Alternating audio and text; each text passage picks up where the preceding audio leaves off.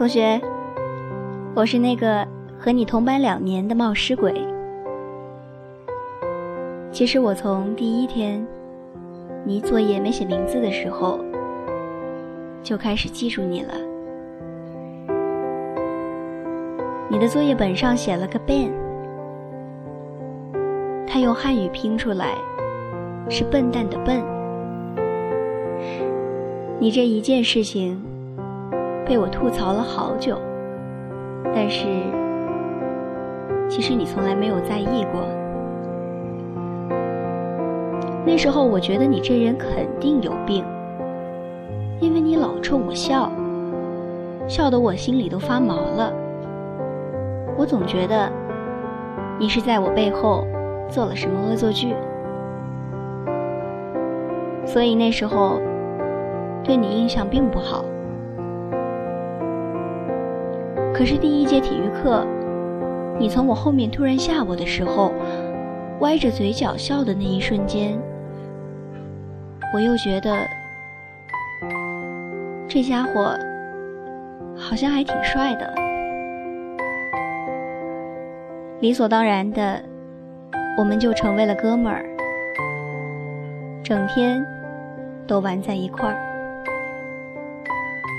我一直觉得我们互相没有意思，可是班上的人却老是起哄。你对这些反应都不屑一顾，所以我也就。觉得我们之间真的就是纯哥们儿，哪怕出了大事，你把我护在身后，我还觉得有一种江湖的兄弟仗义感。直到你突然有一天告诉我，你喜欢上一个女生了，我才发现。我好像喜欢你，但是作为兄弟，我只能仗义的、自动的给你们制造各种的私人空间。你却老是告诉我你喜欢上了不同的人，这让我很摸不着头脑。日子一天一天的过去，学校篮球比赛的那天。我准备了好多加油的横幅，我甚至都想好了加油的口号。然后我一转身，刚要说话的时候，你告诉我，你女朋友会去看你打比赛。我心里当时就沉了一下。可是比赛的时候，你打的真的太帅了，太牛了。整场都是为你欢呼的声音。我看到那么多人为你加油，我也就理所应当的默默的站在一旁，因为我不知道你的女朋友是谁。我更没有勇气像他们一样大声的喊着你的名字。比赛打完了，但是你们队却输了。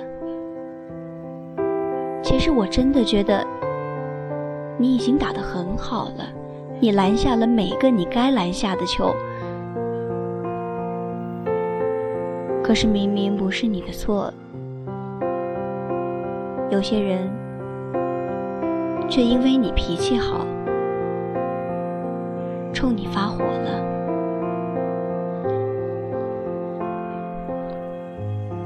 当时我真的特别难受，简直想哭脸，所以我一激动就抢了包纸巾替你擦汗。慢慢的发现。这样的气氛简直太尴尬了。我们只是兄弟而已，但毕竟你是男生，而我是女生。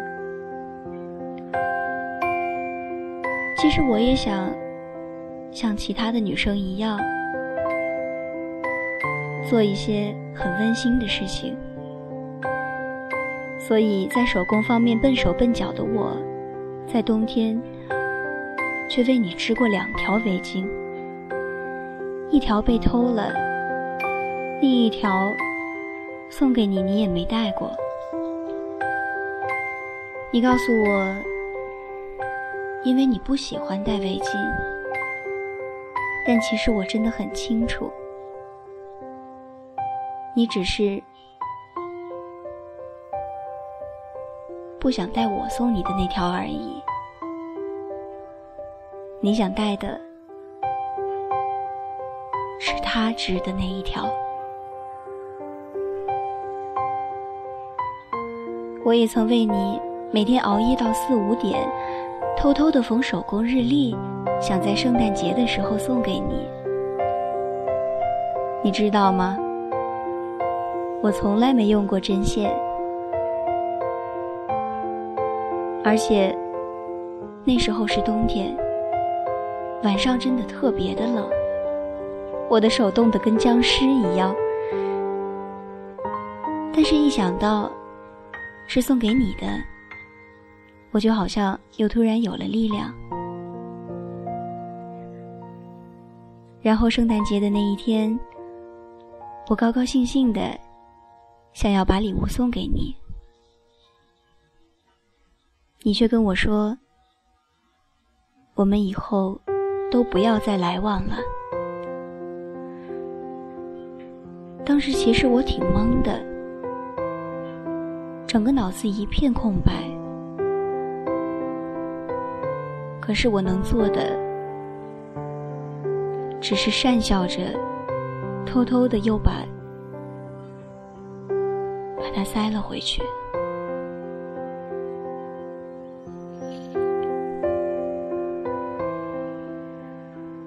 后来，我们重归于好。你跟我说，你不喜欢我和我的兄弟来往，我只能淡掉，我只能慢慢的走出他们的圈子，哪怕他们明明待我像亲人一样。你说过你喜欢安静的女生，我就真的在生活中努力的改变，甚至到我艺考的时候。你说怕我走了，你会觉得少了点什么？就为了这一句话，我就翘了好多节课，带上我从来没用过的拍立得，到处去拍那些有意义的地方，甚至连上课、睡觉、吃饭的时候，都绞尽脑汁的写上很多的话，最后郑重的。把这本 DIY 的相册送给了你，我视它如珍宝，因为我知道那本相册不仅仅是用来纪念那么简单。虽然最后是我把它从垃圾桶里捡了出来。还有，我都忘了，冬天的时候，那次我告诉你我站在原地等你，我那时候真的等了好几个小时。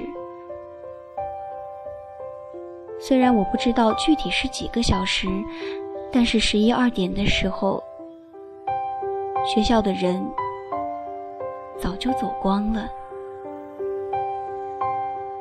可是你果然。没有来。你爸妈老是出差，所以你总不吃早餐，我就做好了早餐带去学校给你。但其实你不知道，四点就爬起来的我，其实很喜欢赖床不起，有时候甚至可以睡上一上午。你还说你不喜欢很烦人的女生。所以我就真的很努力的克制，克制自己，不去打扰你，更加不会给你打一个电话，甚至连一条简讯，都要像写作文似的斟酌好半天。哪怕其实最后亲耳听到电话里，你跟别人说，你看到一个女生长得特别的好看，是你喜欢的类型，不，你简直要爱上她了。那时候，我还是只能在一道道注视下，装作大大咧咧的回家了。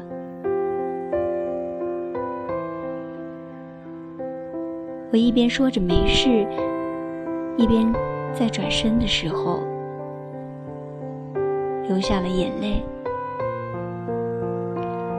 其实我甚至努力克制过自己的喜好，努力改变过自己的性格，努力去猜你想表达的话。你要我去看的电影，字里行间。我都像猜文字一样去看，因为我真的好想知道，有没有一句是你想对我说的。你还告诉过我，你向往的是张志明和余春娇这样的爱情。然而我后来才知道，首先，这个张志明必须要很爱余春娇才可以。其实我真的知道，好多东西都不复存在了，不是我的，到最后也不会属于我。每个人都觉得我瞎了，我疯了，我明明可以有一个很好的男生陪伴在身边。每个人都说我一定会遇到真正对的那个人，可是你不知道。我以前多么笃定的希望，并且相信过，你就是那个人。说我傻也好，瞎也罢，至少我很认真的对待过我的心意。其实哪怕很难受也没关系。以后这个老师把你鞋带系在凳子上，老对你傻笑的小跟班儿。就要去很远的城市了，不知道以后还能不能再见上一面。你那时候还骗我说你会选跟我一样的城市，然而我知道你会去哪里，我知道你去的那里是因为。他在那儿。你说，其实你从来没喜欢过他，但其实你自己都没有发现。每次谈话的时候，你总会提起他的名字。不联系是因为有很多事情要做，这是你最后跟我说的。其实我知道，只是因为没那么在意而已。我记得我对你说过，希望我不要那么在意你就好了。可是，你应该也没放在心上，可能连听都没有听到。还有啊，你以前老问我，每次很蠢的拿着睫毛许愿是为了什么？我现在告诉你。每个愿望都是因为你，你也不会知道，其实那天你从网吧出来，碰巧碰到我，其实并不是碰巧而已，哪有这么多凑巧的事儿？因为我知道，你肯定会因为没考好，整个人都没有力气思考，这个时候。如果你身边没有人陪你走一走，你会很难受。所以，其实我绕了好多圈路，这才等到你出来。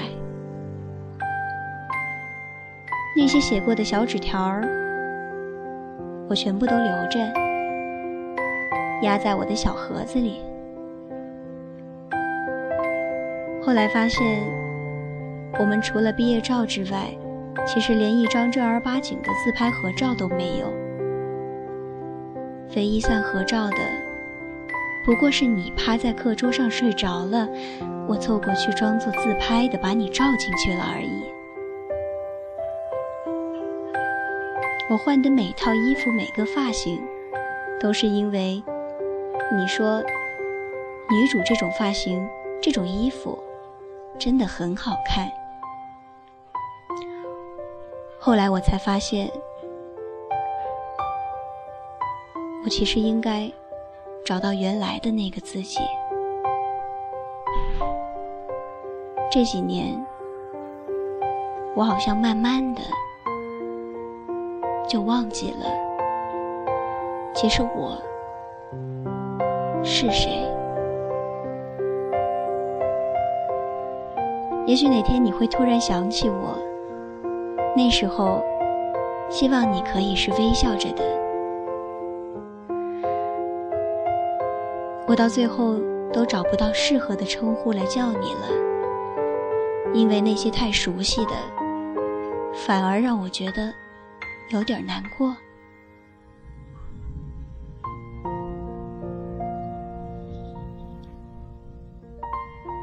我就这样懦弱的过去了，最后也没能好好的再说说话。其实人这一生还会遇到很多的人，人这一生还要经历很多的岁月。可是有些人真的无法替代，有些回忆真的不是想有就还能再有的。但是这下。我好像终于可以说出来了。嘿，同学，再见了，真的再见了。